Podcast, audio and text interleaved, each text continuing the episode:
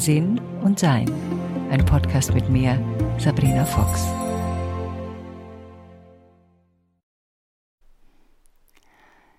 Wir warten aufs Christkind. Und vielleicht ist es doch ein ganz interessanter Zeitpunkt, einen Podcast zu veröffentlichen, in dem ich von den Sternenkindern Saarland und meiner Freundin Martina Straten gebeten worden bin, was dazu zu sagen, wenn ein Baby stirbt oder wenn es nicht auf die Welt kommt. Und ja, das ist immer so ein Thema, wo man sich denkt, hm, ich weiß nicht, ob ich darüber was wissen will. Und das verstehe ich auch. Trotzdem geht es immer wieder darum, dass wir die Unendlichkeit des Seins erkennen und vielleicht einen Blick vertiefen in das, was die Ewigkeit ist. Sternenkinder. Herzlich willkommen zum Podcast der Sterneneltern Saarland. Ich habe heute einen wunderbaren Gast. Das ist eine Frau, die spirituelle Beraterin, sie ist Autorin, Die Sehnsucht unserer Seele war ein großes Buch von ihr, Body Blessings ein anderes, Kein fliegender Wechsel hat sie auch geschrieben und Wenn wir uns trennen, lernen wir uns kennen war ihr letztes Buch. Sie war Moderatorin, ist Barfußgeherin und sie ist eine wunderbare Freundin geworden, obwohl wir uns eigentlich übers Radio und über Interviews kennengelernt haben. Ganz herzlich willkommen, Sabrina Fox. Hallo Martina, vielen Dank. Ich freue mich auch, dich zu hören. Wir hatten vor ein paar Jahren ein Gespräch, das war, glaube ich, kurz nachdem mein Vater starb. Und da habe ich zu dir gesagt, Sabrina, schreib doch mal was über den Tod. Und du hast gesagt, alles, was ich über den Tod weiß, habe ich in meinen Büchern geschrieben und habe ich auch schon gesagt, mehr weiß ich eigentlich nicht. Jetzt gibt es aber ein Buch über den Tod. Ähm, was ist passiert bei dir? Was hat sich verändert? Äh, meine Mutter ist gestorben und äh, ich habe ihren, äh, ihren, Tod begleitet, wie ich diverse ähm, Freunde, die auch schon gegangen sind, begleite.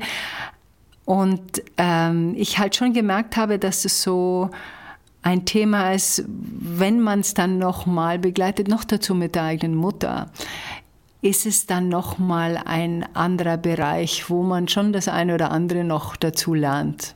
Und deshalb schreibe ich gerade dran.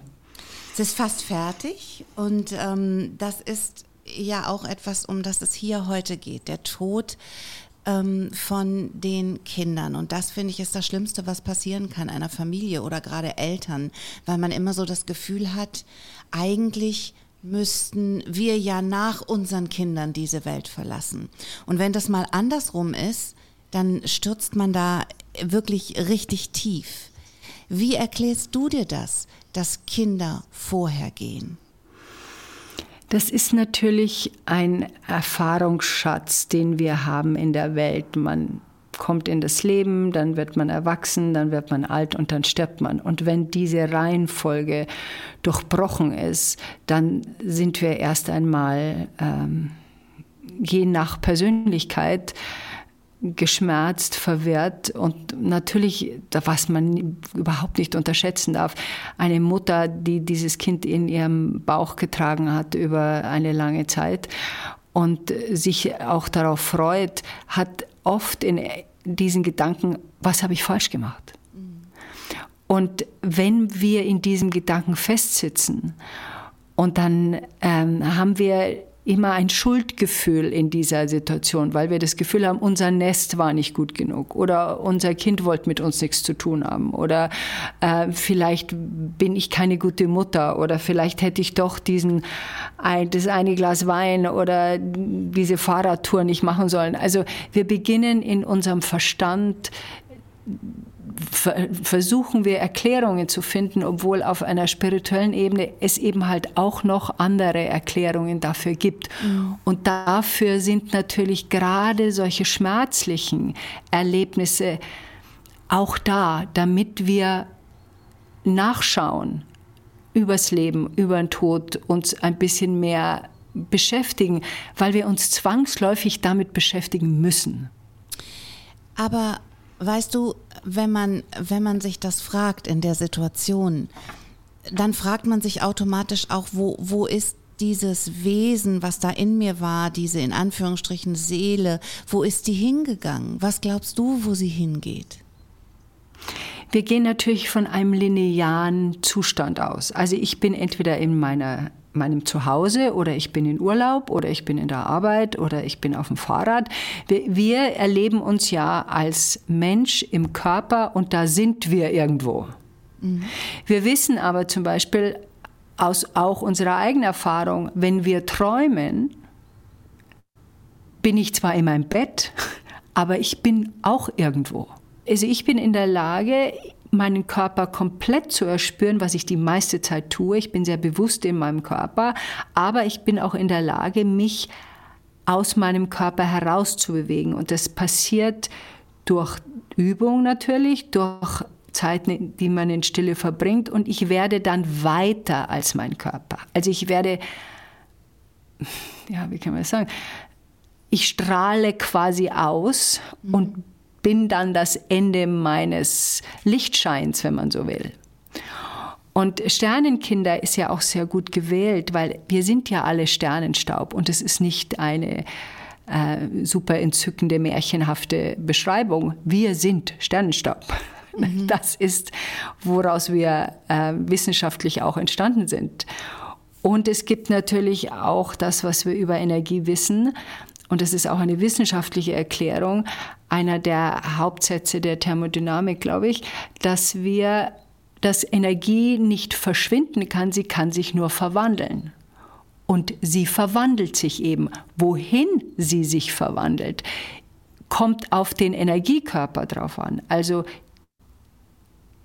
diese Seele, die eine Weile in mir gewohnt hat, und ich rede jetzt hauptsächlich natürlich über Frauen, in mir gewohnt hat, hat diese Zeit genossen, war gerne in dieser Zeit, ist, wenn wir so wollen, wieder zurück in diesen, diesen Pool der Unendlichkeit. Mhm. Wenn man das jetzt so sehen will, dass ich bin ein Tropfen aus dem Meer und gehe immer mal wieder raus und werde ein Tropfen, den man leicht erkennen kann. Und wenn ich fertig bin mit meinem Tropfensein, gehe ich wieder zurück zum Meer. Mhm. Mir hat mal jemand erklärt, dass die Babys, die nicht kommen wollen oder kurz nach der Geburt sterben oder im Mutterleib schon sterben, dass die eigentlich noch nicht bereit waren und vielleicht nur dieses Gefühl von diesem bedingungslosen Gewolltsein haben müssen, um beim nächsten Mal ganz wiederzukommen. Hältst du da, äh, sagst du, das ist möglich oder sagst du nee? Das ist äh, natürlich auch möglich dass diese Seele zum Beispiel nur deswegen für diese kurze Zeit da war, weil es einen anderen Seelenweg unterstützt hat, zum Beispiel. Also jeder von uns, meiner Meinung nach, kommt auf die Welt mit bestimmten Seelenhausaufgaben. Das sind alles Dinge, die uns schwerfallen und Dinge, die wir erleben wollen in diesem Leben, um Weisheit zu erfahren. Also da gibt es jetzt verschiedene Möglichkeiten. Ich habe mich noch nie zum Beispiel angenommen, jemand hat sich noch nie mit dem Tod beschäftigt und plötzlich ist er in so einer Situation oder sie. Dann werden wir zwangsläufig durch unseren Seelenweg dazu gezwungen, uns damit auseinanderzusetzen. Also ein Aspekt von uns möchte, dass wir uns mit diesem Bereich des Sterbens, des Abschiednehmens, der Trauer beschäftigen, weil wir daraus Weisheit erfahren wollen. Manchmal gibt es Familien, die nicht nah genug sind, die äh, sich vielleicht sogar zerstritten haben, wo die ähm, Schwiegermutter vielleicht irgendwie zu weit weg ist oder die Mutter sich nicht mehr, also die, die Oma, die zukünftige quasi, oder der Opa da nicht nah genug sind, dann war die Aufgabe dieser Schwangerschaft und dieses kurze Sein-Erlebnis dazu da, diese Familie vielleicht zusammenzubringen. Eh, wahrhaftigere Gespräche zu führen, tiefere Gedanken auszutauschen, getröstet zu werden, ähm, festzustellen, dass man eben nicht alles mit dem Verstand organisieren und meistern kann, das Herz zu öffnen. Also da gibt es so viele Möglichkeiten, warum das passiert. Und jede von uns, die in so einer Situation ist, kann selbst schauen, was, was war denn das, was ich am meisten daraus erfahren habe oder gelernt habe, um da hinzugucken, was der eigene Seelenweg denn sein kann. Mhm. in der Situation, wenn das passiert und wenn man dann, ich sage jetzt im Krankenhaus ist und äh, man hat eine Ausschabung oder man bringt ein Kind zur Welt, was nicht mehr lebt, das ist der Moment, wo man das Gefühl hat, selber zu sterben ähm, und das nicht ertragen zu können. Wie, was kann man tun, um sich da zu fangen?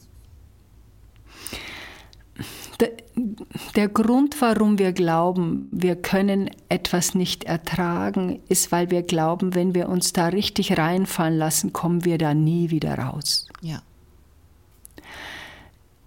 Unsere Erfahrung zeigt uns aber, wir kommen da wieder raus.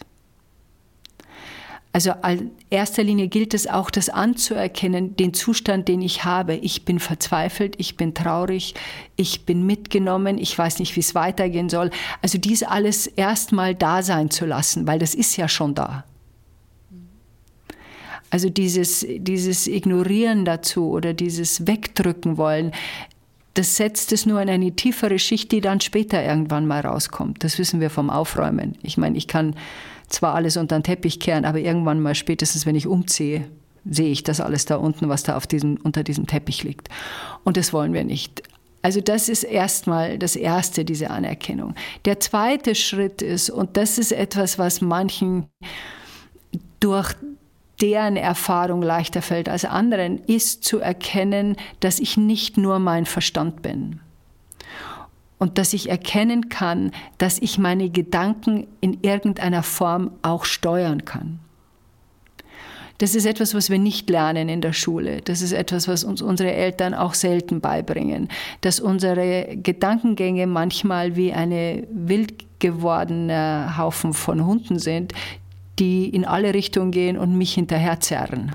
Mhm. Ich kann aber auch mit mein, meine Gedanken aufmerksam beobachten und dadurch werden sie disziplinierter. Also wenn ich immer wieder und immer, immer wieder mir sage, ich habe versagt als, als Mutter, ich habe es nicht einmal geschafft, ein Kind auf die Welt zu bringen, was andere auch auf die Welt bringen, das sind ja auch Gedanken, die da so hochkommen in mhm. dieser Phase. Ja. Ähm, und wenn ich mir das immer und immer und immer wieder sage und dann denke ich mir manchmal, hätte ich doch das nicht gemacht und wäre ich doch damals nicht und hätte ich doch dieses Glas Wein nicht getrunken. Also wenn das immer und immer wieder passiert, dann verstärke ich diesen Schmerz. Also der, den Bau mache ich, mein Verstand macht ihn größer, ja. als er sowieso schon ist. Glaubst du, wo wir jetzt eben bei der Familie waren, die ja unter Umständen durch den Verlust eines Kindes wieder näher zusammenrückt, da fehlt es aber ganz oft an Kommunikation und manche Menschen wissen nicht, wie sie damit umgehen sollen. Was sind deine Gedanken zu diesem Thema, gerade was das Thema Kommunikation betrifft? Den Tod quasi zu besprechen, in Anführungsstrichen. Das sind wir ja gesellschaftlich überhaupt nicht mehr gewöhnt. Wir versuchen es ja zu vermeiden. Also ähm, den Tod selber, mit dem muss man sich anfreunden. Das klingt wirklich sehr bizarr und ich verstehe auch, dass manche, die dazuhören, denken, jetzt hat sie den Verstand verloren. ähm, es ist nur etwas, ähm, wir wissen alle, dass wir irgendwann einmal alt werden. Nur wenn wir uns mit den natürlichen Prozessen des Lebens und Sterbens des Körpers, nicht der Seele, mhm. des Körpers nicht auseinandersetzen können, sondern es verdrängen, dann wird alles, was verdrängt wird, das wird noch größer noch dunkler. Das, ist dann, das wird dann so ein Zimmer, wo wir überhaupt nicht einmal in den Hausgang gehen wollen. Mhm. Also ich habe ungefähr hier bei mir, wenn ich mich umschaue, ich habe in meinem Büro, glaube ich, 30 Bücher über das Sterben liegen. Mhm. Die habe ich alle gelesen. Ich finde das einen faszinierenden Prozess. Das heißt nicht, dass er nicht schmerzhaft sein muss. Jeder Abschied ist schmerzhaft. Und wir haben das ja auch selbst erlebt, wenn wir Liebeskummer haben, wenn wir uns aus Beziehungen getrennt haben, wenn wir jemanden nicht mehr sehen, weil er weit weggezogen ist. Abschiede sind schmerzhaft. Und die, je mehr wir allerdings über etwas wissen, und gerade was den Tod betrifft, desto weiter öffnet sich dieser Hausgang in dieses Zimmer Und dann werden mal Fenster aufgemacht, dann kommt da frische Luft rein. Dann kann ich mich erkundigen nach Nahtoderfahrungen. Es gibt mittlerweile so viele ähm, Berichte auch darüber, was da passiert. Und ich fange an, etwas, was ich bisher verdrängt habe, mir klarer anzuschauen. Mhm. Und das Reden darüber? Also mit der Familie es jetzt? Ist, es ist, ich finde, es ist essentiell wichtig, aber es tun so ja. wenig Menschen. Ich, ich finde auch. Die meisten Leute wissen auch nicht, was sie sagen sollen. Ja, und ich finde auch gerade, was das Thema Sternenkinder betrifft. Bei mir war das damals so, ich habe immer, ich habe gedacht, boah, das wird super, du wirst eine ganz, das wird eine ganz tolle Schwangerschaft, es wird alles toll werden. Ich war gar nicht vorgemahnt, weil niemand hat mir vorher gesagt, dass das passieren könnte. Es war, kam gar nicht in meiner Welt vor. Was auch, glaube ich, daran liegt, dass wir nicht drüber sprechen. Das ist ja mit, mit Abgängen ähnlich. Es gibt einfach viele schwangerschaftsfrühere Abgänge, über die eben halt wenig gesprochen wird. Und ich meine, gut, die Frage stellt sich, macht es so viel Sinn, dass ich mir die ganze Zeit vorstelle, vielleicht überlebt mein Kind nicht, wenn es rauskommt. Hm, das wage ich jetzt zu bezweifeln. Ähm, also das ist ja, deshalb ist ja zum Beispiel die Wichtigkeit von Sternenkindern, dass die hauptsächliche Wichtigkeit eher, dass man weiß, ich bin nicht allein, ich bin nicht die einzige Frau, der das passiert. Ja, genau. Sondern ähm, das ist ja das hauptsächliche Problem, dass wir dann glauben, alle anderen können das prima, seit tausenden von Jahren, nur ich bin zu blöd dafür. Oder habe was falsch gemacht oder mein Körper ist unfähig. Und wenn wir jetzt dann damit anfangen, und das ist häufig so im spirituellen Weg, dass wir beginnen, über Dinge nachzudenken, wenn wir mit etwas konfrontiert werden, was unser Verstand nicht mehr erklären kann. Weil wenn wir, dann fangen wir an zu erforschen, was ist denn da jetzt bitte eigentlich passiert und wieso passiert das? Und ein spirituelles Erwachen beginnt häufig nach solchen Situationen. Mhm. Wie war das denn bei dir? Hast du, ja. nachdem du ja. ja, es war so. Genau. Also es war vorher schon so, dass ich ähm, spirituell schon unterwegs war, aber nicht so wie, ähm, wie danach. Danach genau. war, es, war es viel intensiver und ich habe mir um viele Dinge viel mehr Gedanken gemacht. Ich habe mich getrennt. Also meine Ehe ist äh, kaputt gegangen. Ich glaube, dass das auch ein Prozess war, der vielleicht sein musste, in Anführungsstrichen. Ähm, am Anfang habe ich immer gedacht, das ist, weil wir uns nicht verstanden haben und er nicht verstehen konnte, dass ich mehr in ge mich gekehrt sein wollte nach dem Verlust dieser Kinder. Im Nachhinein denke ich, der Verlust dieser Kinder war im Prinzip der Auftakt, ähm, aus dieser Beziehung rauszugehen, weil ich instinktiv gespürt habe, dass ich da nicht hingehöre. Und das ist ja das, was du jetzt beschreibst, das ist dein Seelenweg. Und jede und jeder von uns hat einen Seelenweg. Und der Seelenweg ist nicht, das klingt jetzt so nach dem Motto, okay, alles, was Schreckliches passieren kann, kann mir passieren. Nein, der Seelenweg bedeutet, dass ich hier von dieser Unendlichkeit des Seins. Ich bin mehr als mein Körper. Ich bin mehr als mein Verstand. Ich habe keine Seele, sondern meine Seele hat mich. Und wenn ich das mal erahnt habe oder verstanden habe, dann bin ich in der Lage, einen größeren Kreis zu ziehen. Also diese Angst vor dem Tod ist nicht mehr so, so das Ende von allem, mhm. sondern wir begreifen das Leben und Sterben in uns als Wiedergeburt, als immer wiederkehrende Seele mit den eigenen Seelenwegen weitergehen wird, wie alles weitergeht. Und der Seelenweg, den jede von uns und jeder von uns gestaltet, hat damit was zu tun, dass wir hier auf diesen Planeten kommen, in diesen Körper, um etwas Bestimmtes zu erfahren. Und in unserem Leben erkennen wir unsere Seelenhausaufgaben darin, an all den Sachen, die uns schwerfallen. Also Nein sagen, sich um sich selber kümmern. Und das merkt man auch bei so einem Zustand, wenn man ein Kind verloren hat, dass man sagt, okay, was, was, hätte, was hätte ich denn eigentlich gebraucht? Wie du jetzt gesagt hast, ich habe gemerkt, die Beziehung, wie sie ist, ist eigentlich nicht, was ich leben will. Und dazu hat dir der Spirit dieser Kinder mhm. war das Geschenk zu kommen, zu bleiben für diese kurze Zeit, bis du das verstehst und dann wieder zu gehen. Sie verschwinden ja nicht. Die sind ja nicht, ähm, die sind ja nicht irgendwie, mit dir will ich nichts mehr zu tun haben, sondern hast du denn später das Gefühl gehabt, dass sie irgendwo noch da sind? Ich habe das Gefühl immer. Also ich habe immer das Gefühl, dass sie noch da sind. Ich habe aber das generell bei Menschen, die versterben. Ob das meine Eltern sind, mit meinen Eltern rede ich fast jeden Tag. Mhm. So, so blöd sich das anhört, aber ja. Also für mich hört sich das überhaupt nicht blöd an. Das hört sich ganz normal an. ja, für dich. Aber selbst, selbst meine Tiere, die, die gegangen sind, die zu denen, also die, die sind nicht so nah wie jetzt meine Eltern oder die, die Kinder, aber selbst die ähm, sind noch in meinem Leben. Und ich meine damit nicht nur durch Erinnerung, sondern meinen mhm. Eltern stelle ich ganz oft Fragen und ich schwöre, ich habe die Antwort dann im Kopf und ich weiß, dass sie von denen kommt, auch wenn sich das auch wieder blöd anhört. Aber das, ähm, das, das ist das, was, ich, ich kenne meine Eltern 56 Jahre, ich weiß, was die gesagt hätten. Kann man jetzt auch mhm. so sehen. Aber bei den Kindern ist es so, dass ich das Gefühl habe, ähm, dass sie schon um mich rum sind. Also, ähm, dass sie immer noch in meiner Welt sind, auch wenn sie vielleicht längst ganz woanders sind.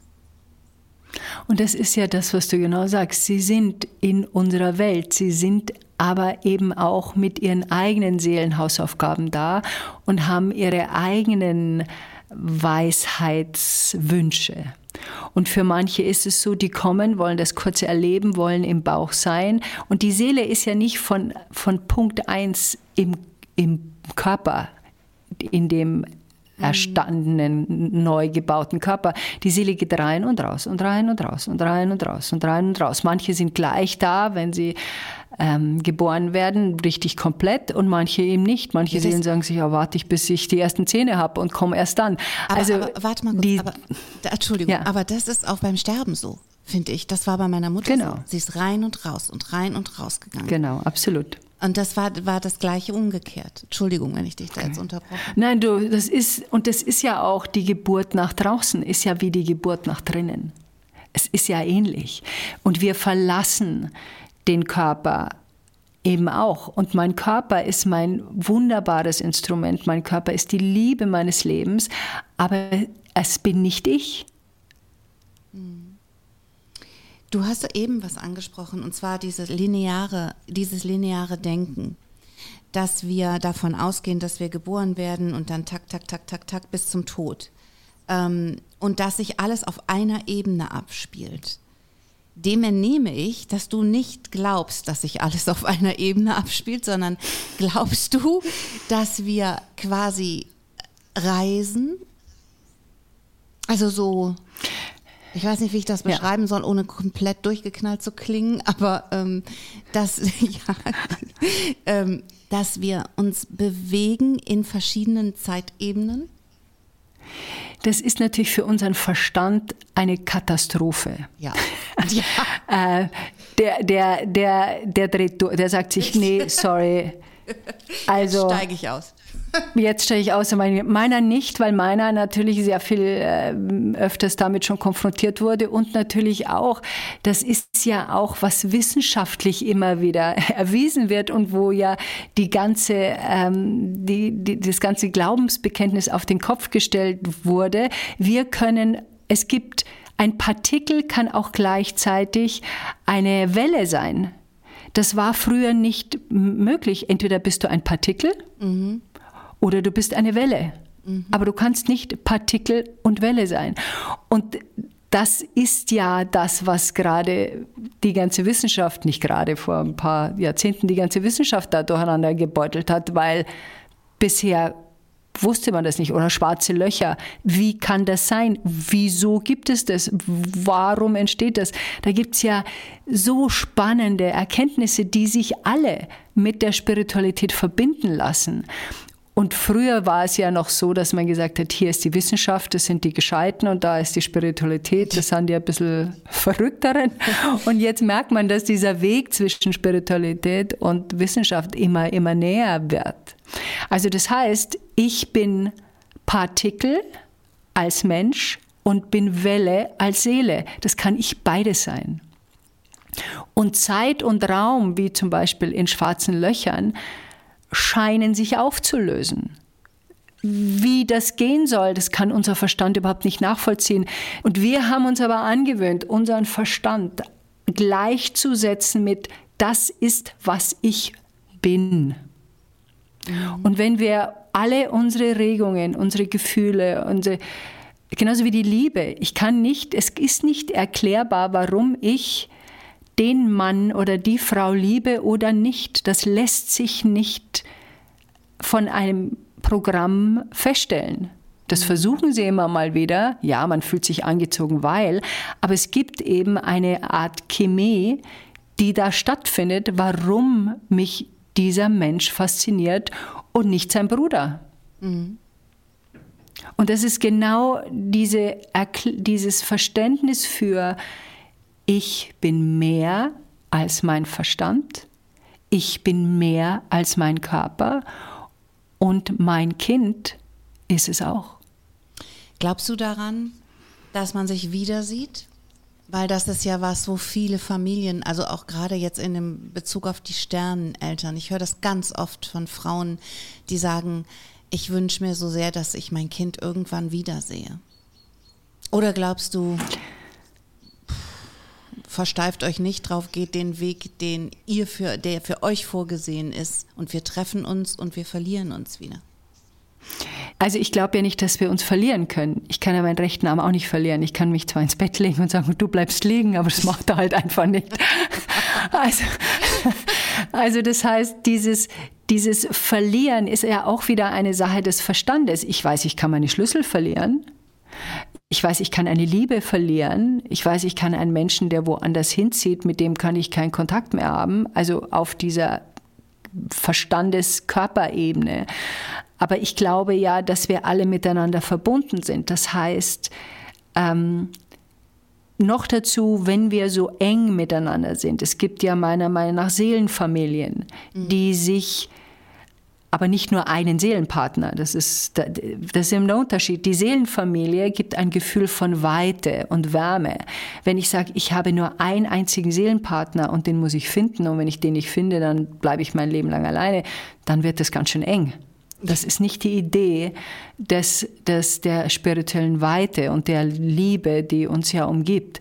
Das heißt, als Seelenfamilie bin ich immer Familie, bleibe ich immer Familie, kommen wir auf diese Welt gemeinsam in verschiedenen Bereichen und wenn wir fertig sind mit diesem Leben, jede und jeder von uns, dann kommen wir in irgendeiner Form wieder zusammen, um dann wieder auseinanderzugehen. Also das ist wie, wie so eine Kommune, die ein Haus zusammen bewohnt und dann ab und zu auf Reisen geht und dann am Schluss wieder zurückkommt und sagt, wo warst denn du, wo warst denn du, wo warst denn du? Ah, und das hast du erlebt, das ist ja spannend. Das mache ich nächstes Mal auch. Oder wie eine Schulklasse. Also das, ja, genau, das ist so eine, so eine ganz andere Form der Vorstellung und nicht der Vorstellung, das ist mein Kind, das will ich haben, das wartet da auf mich in dem Zustand, in dem ich es verlassen habe und dann mache ich da weiter, wo ich nicht weitermachen durfte, weil wir trauern ja nicht nur um, um das Wesen, das wir nicht mehr haben, sondern wir trauern ja um die Zukunft dieses Wesens. Ja, um die gemeinsame Mit Zukunft, uns. genau. Ja. Genau. Und wir haben ja auch vielleicht bestimmte Wünsche damit verknüpft. Und das ist auch sehr interessant, sich das anzuschauen. Habe ich gehofft, wenn ich ein Kind habe, dass ich nie wieder alleine bin? Habe ich gehofft, wenn ich dieses Kind habe, dass mich jemand im Alter versorgt? Oder dass Habe ich gehofft, so lieb wie niemand anders. Diese ja, Liebe, diese habe ich gehofft, ja. Ja, und habe ich gehofft, dass diese Liebe, dass dieses Kind unsere Ehe wieder zusammenbringt? Habe ich gehofft, dass dieses Kind mir irgendetwas gibt, was mir fehlt? Und das, das muss ich dann selber anders erschaffen.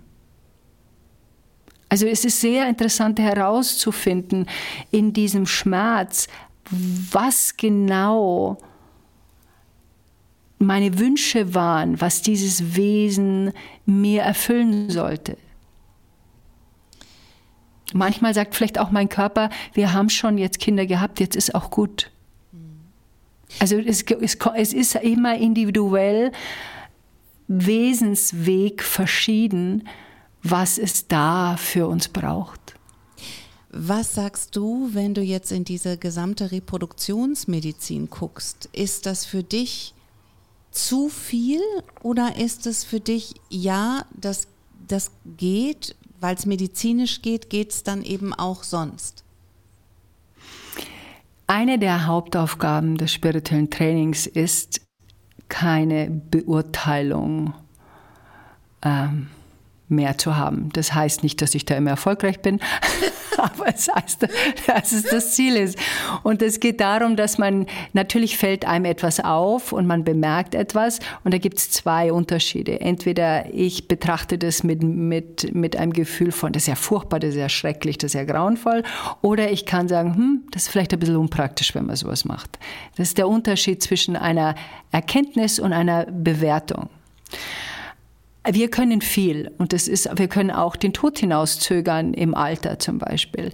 Die Frage ist nur, A, wollen wir das? Und das ist ein, eine persönliche Entscheidung, weil wir können auch an unserem Gesicht rumbasteln, wie wir wollen.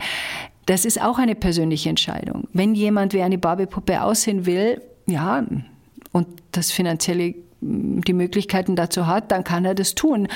Ob er dann, wenn er 60 ist, sagt, Mensch, das hätte mir jetzt anders überlegen sollen, ist ja auch wieder ein Teil der Weisheit, die wir erschaffen.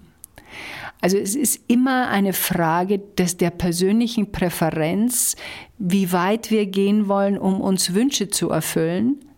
Und die Frage, die dahinter steht, das ist die, die mich interessiert.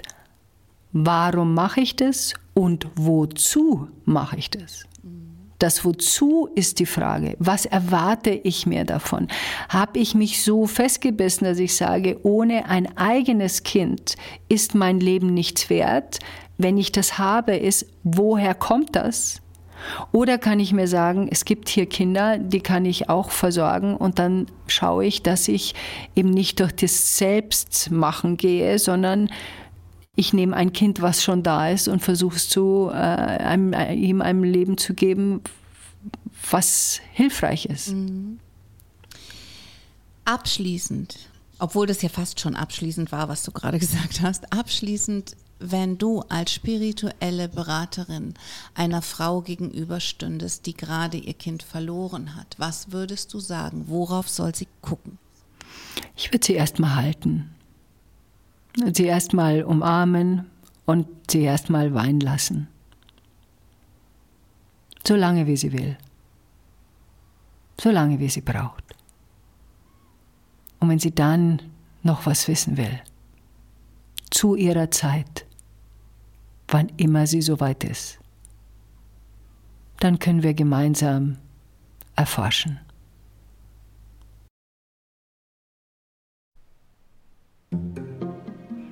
Danke für eure Zeit und eure Aufmerksamkeit.